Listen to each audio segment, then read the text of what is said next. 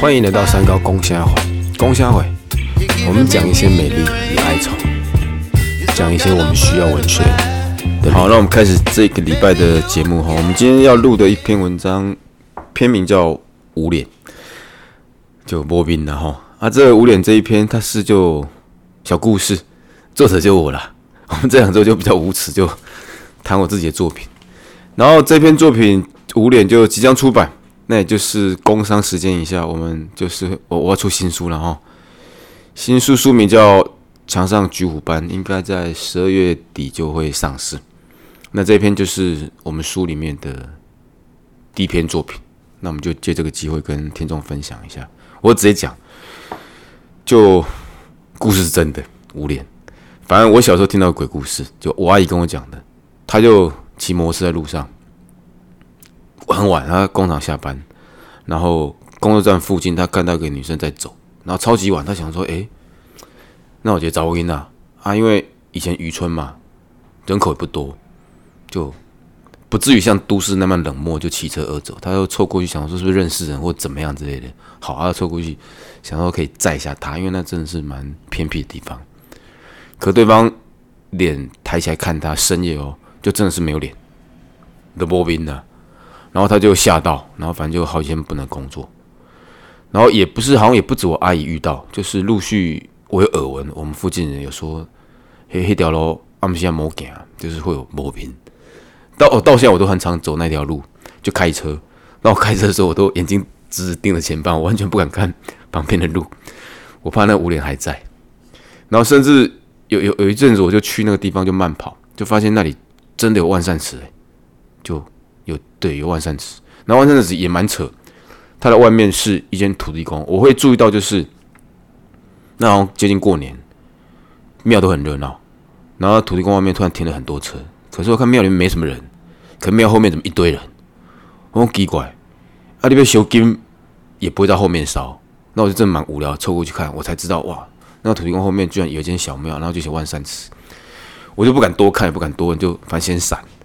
就你万善祠会盖在土地庙后面，然后那些人居然很多人在那边拜，我猜应该有 特定理由，那个理由其实不该知道就不要知道，我就反正就搁着。那反正创作了，我就把它改写。其实这个故事我一直就蛮喜欢这个故事，因为它有些乡野传奇。那后面我创作就把它改写成一个就爱情故事，就我我去幻想了，何以鬼会无脸？鬼会有他的样貌，应该有他的理由，比如上吊了，他可能舌头会掉出来，或什么之类的吧。好啊，这一个女鬼为什么没有脸？我们固然不知道了。那反正我就去想象一个故事，啊，后面我把它编成一个爱情故事，就可以讲一下哈。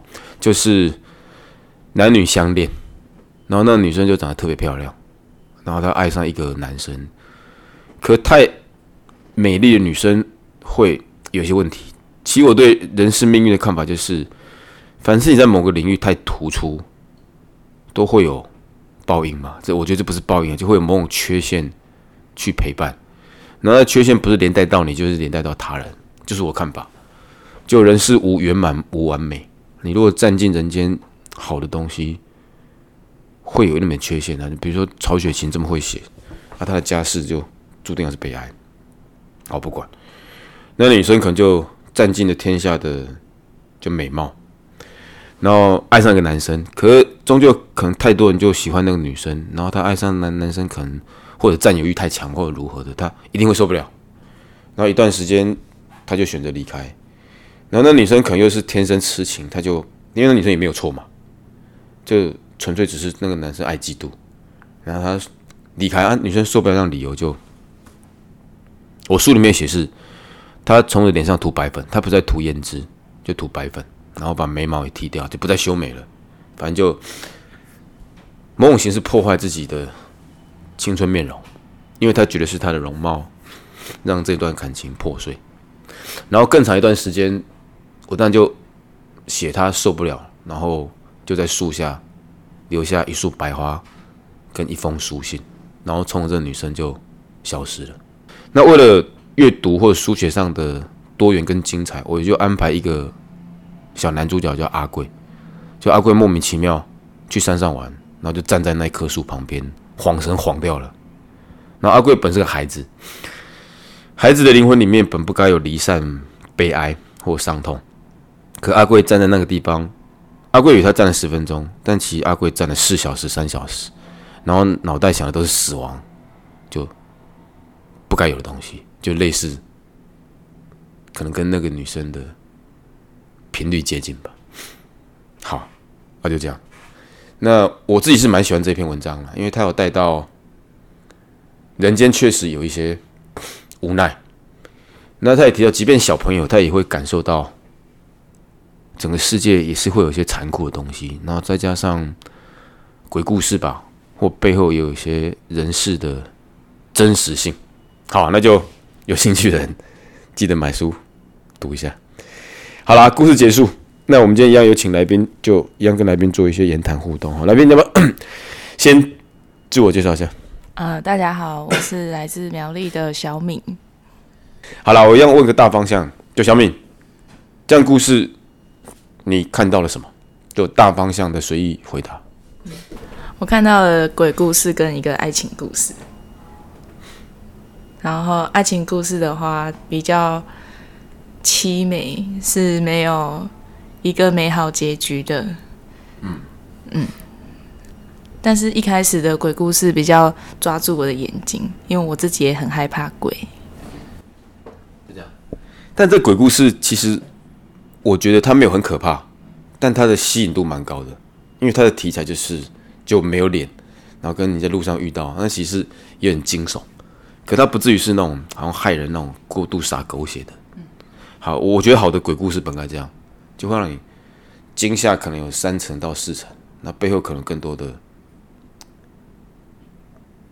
想法吧，就就好比我们读那个鬼故事《聊斋》，其实《聊斋》里面，我们更乐意读那些鬼故事，都是它一样会惊吓你，但背后还是有一些深层的含义在，这这还有文学的意义嘛？哈，好啊，不过这讲的白讲，你看到不是我刚看到东西吗？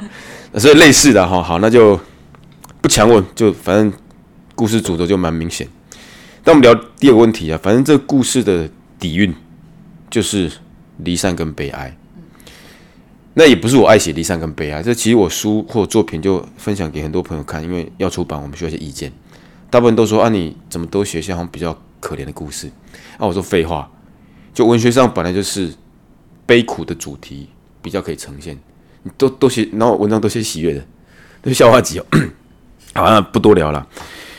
离散跟悲哀，那就直接问哈，你的人生有？这样类似的线索或者是情节吗，就关于离散跟悲哀，你怎么看待？或你有没有若干的经历？嗯，我觉得离散不一定是天人永隔，或者是爱情的离散。嗯，我觉得离散还有就是明明都还见得到面，只是在不同的地方各自打拼的那种离散。对，我的我小时候。跟自自己的弟弟妹妹总共有四个人是一起生长长大的，从国小到上大学以前，高中每天都会在家里见面。哎，你排行老几？老大。我大姐，你讲一下。对，然后嗯，小时候不管做什么事都是一起，然后但是但是自从上大学在外地。然后就比较少回，哎，就待待在家的时间就比较少。从一开始一个礼拜见一次面，或者是放那种比较长的假，还会一起约出去玩干嘛的。到现在，因为各自都有各自的事，不再像小时候那么多时间可以就是陪伴对方这样。因为刚小米提到大姐，因为我妈也是大姐。就是，所以从小我对大姐这个身份一直有一些观察跟体会。就我妈好像会很照顾她的弟弟妹妹，嗯，就是我的舅舅、我的阿姨他们很常来我们家，对，就是他，他是都是以我妈为轴心。我我在我妈就身上就看到一些亲情的力量。那她身份是大姐，所以你你可以从这角度多做一些分享。哎，为什么大姐会特别？哎，我觉得大姐的责责任就是要照顾弟弟妹妹，然后有有时候也会觉得，为什么爸妈比较偏心他们，就是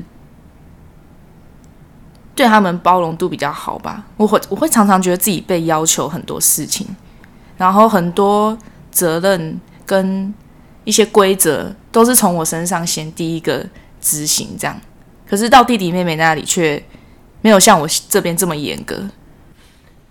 我看那些严格，我要求可能是爱啦，就是你，你第一个孩子有时候会真是蛮疼他，啊，可以后多了其实就是麻痹，就爱管不管，爱爱不爱，所以我觉得也不用真的太在意。父母的角色我们先不管，我们回到你自己，就因为刚好你是大姐，你分析你自己，除了父母亲对你要求之外，何以你对，就是你怎么看待你底下那些妹妹？你会把她当成那真的都是你的小宝贝这样子吗？不至于吧？不会。那为什么会想照顾他们？因为是家人，希望他们可以在……我我以为啊，我的看法，我以为就是大姐的情的心情，可能是那是我家的东西，有点像我。我觉得，因为我没有当大哥或照顾弟弟妹那种的感受，但是我有照顾动物的感受，就是我如果牵我家的狗出去。我不会希望它受到别人欺负干嘛？嗯，也许那个情绪是我比较可以同理的，就是那是我家的东西，对，就是我要保护它，是基于这样吗？为什么是保护？也也不一定是保护，只是我就反正挑个动词，你可以变化。应该说希望他们不要犯错，或者是，呃。因为我觉得，其实我跟他们年纪也没有差很多，懂得也不会比他们多，只是因为年纪就是比他们大，所以要看着他们，不要让他们犯错的感觉吧。好，OK，其实希望他们路走对了，会啊，这是一种长辈的的情绪是。有时候像我，就当老师，有时候看到很年轻的孩，就学生，我也会觉得，我们以前年轻走过一些多走的路。那也会跟就不希望他走那些路，就你何必去受那些不该受的苦？好啦，反正好，我们刚刚提到离散，那你就用你的亲情角度去。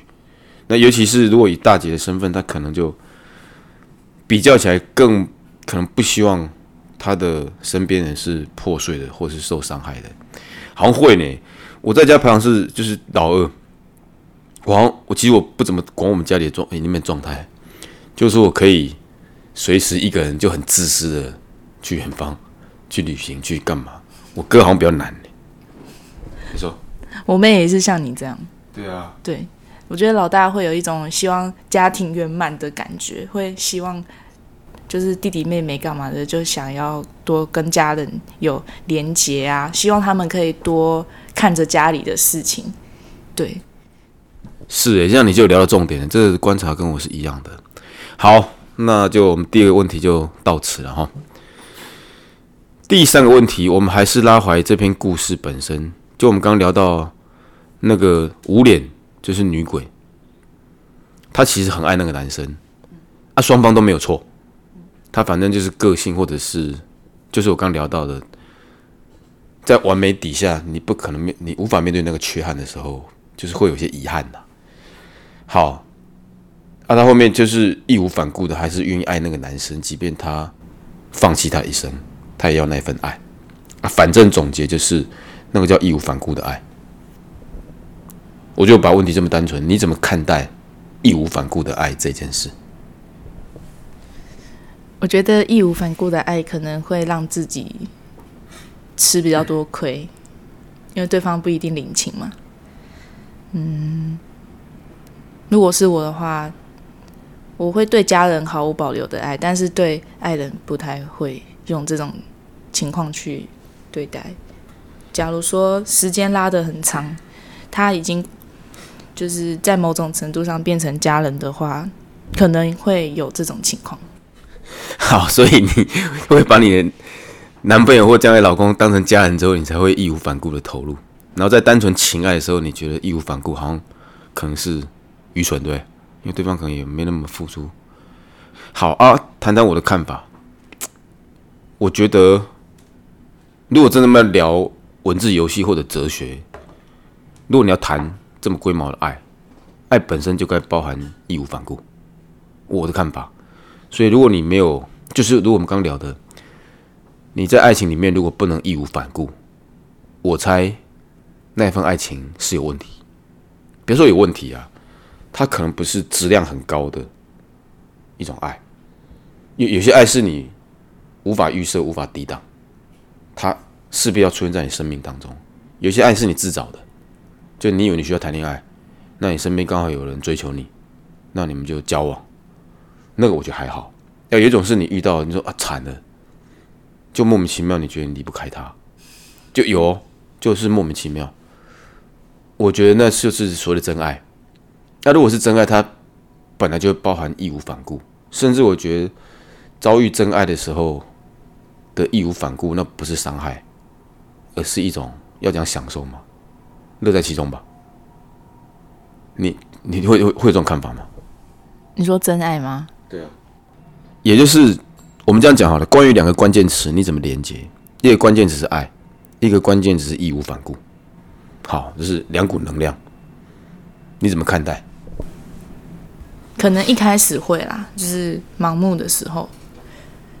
但如果受了一点伤，你可能会变得比较想要保护自己啊。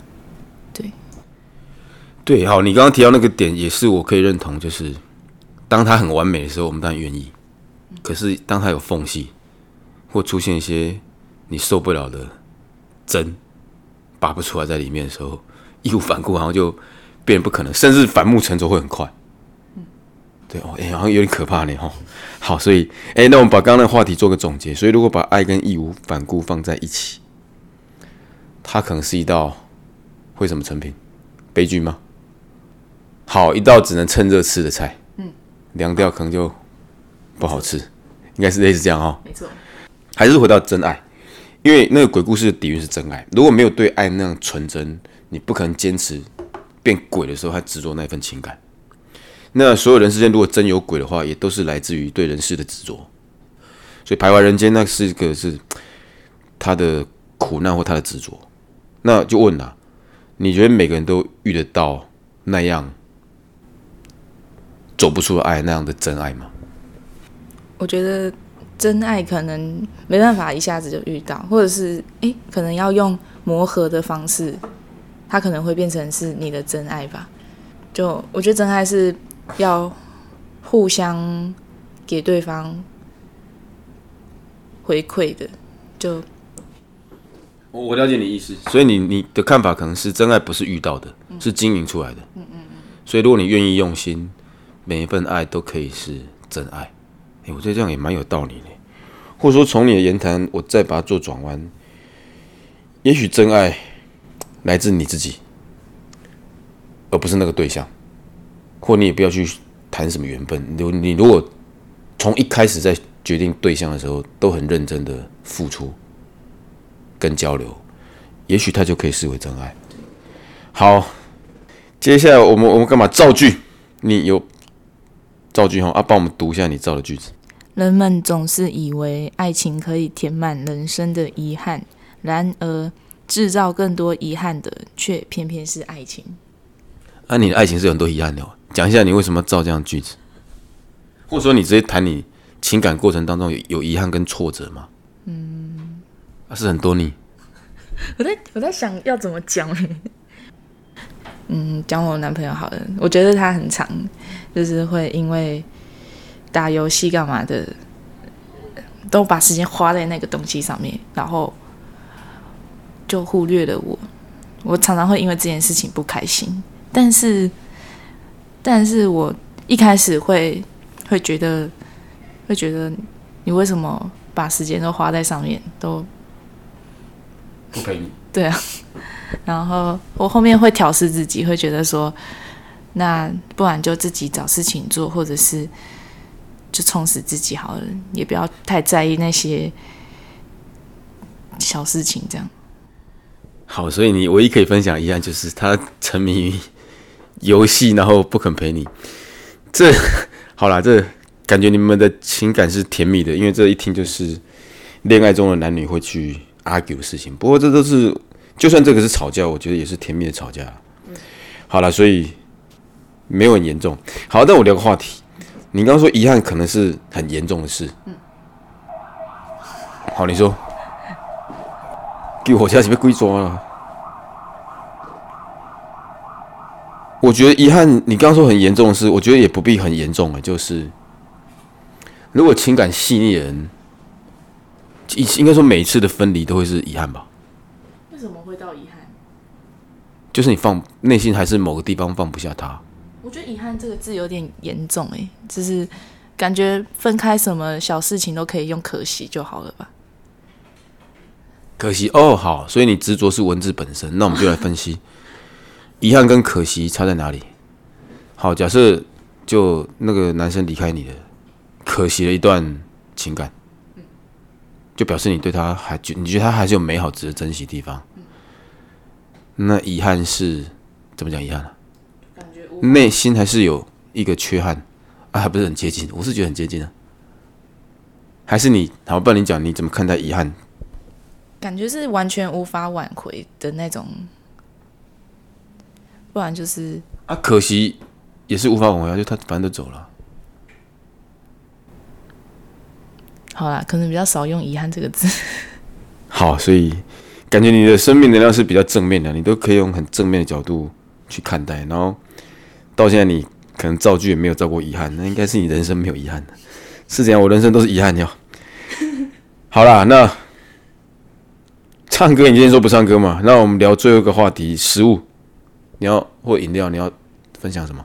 我想分享十九茶屋的中培生乳红茶。哎，你讲多一点，就是地点啊什么的，要不然听众会完全不知道那什么。那上网查就有了。讲啊！哦，好了，那桃园民权路的那间，就桃园民权路啊，在桃园民权路。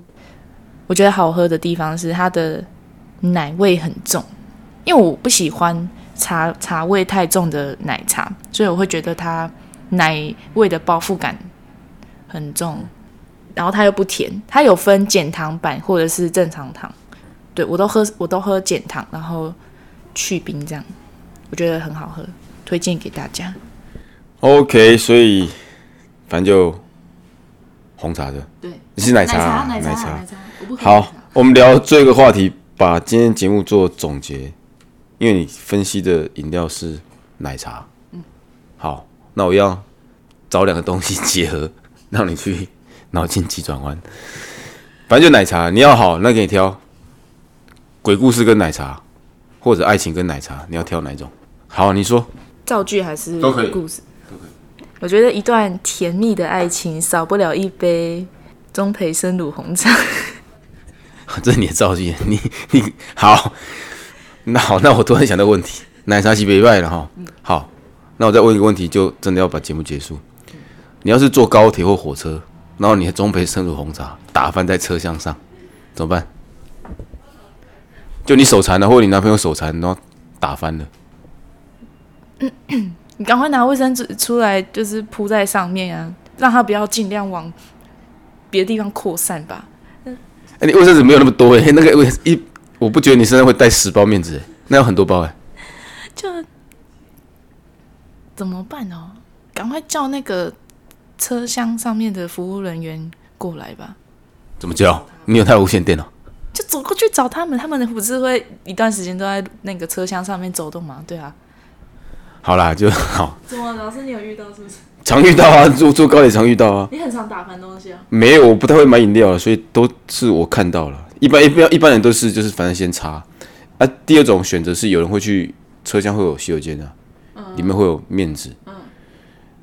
那我有遇过一种人很酷，他就按那个车厢那个，他有通报列车长的。我只遇过一次，他直接按那个跟列车长讲话，然后列长说：“哎，请问有什么事情吗？”他说：“呃，我在巴车饮料弄翻了。”那我听了对他很好笑。那列长这时候列长就说：“这是紧急通话钮，不是服务铃。”这搞对，这是超级好笑。好啦，那今天我们就先这样就可以了哈。